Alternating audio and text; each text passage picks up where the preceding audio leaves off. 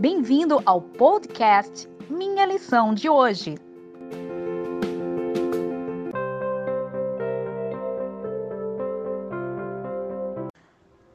Olá, seja bem-vindo ao podcast Minha Lição de Hoje, domingo, dia 2 de agosto de 2020.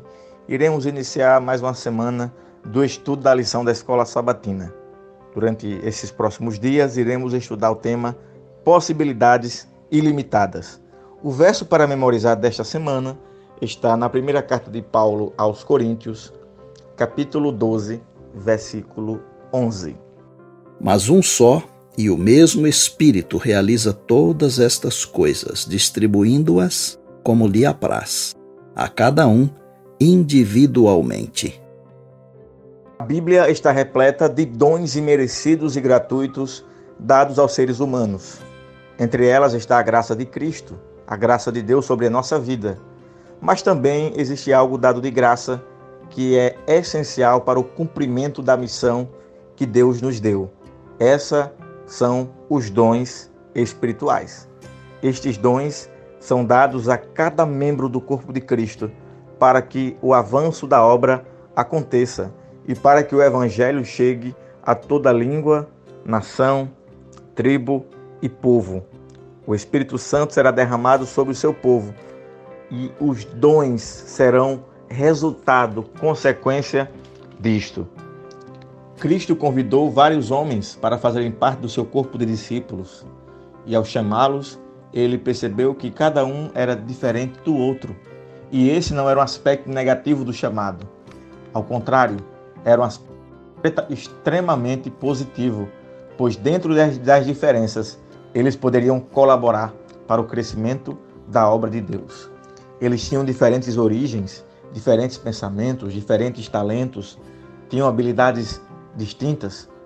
Por isso mesmo que eles foram tão importantes e puderam ser usados por Cristo para serem as mãos dele para o avanço do Evangelho. O Novo Testamento traz algumas analogias sobre as importantes diferenças e o conjunto disso fazendo com que todos possam colaborar de alguma forma para o avanço da obra de Deus.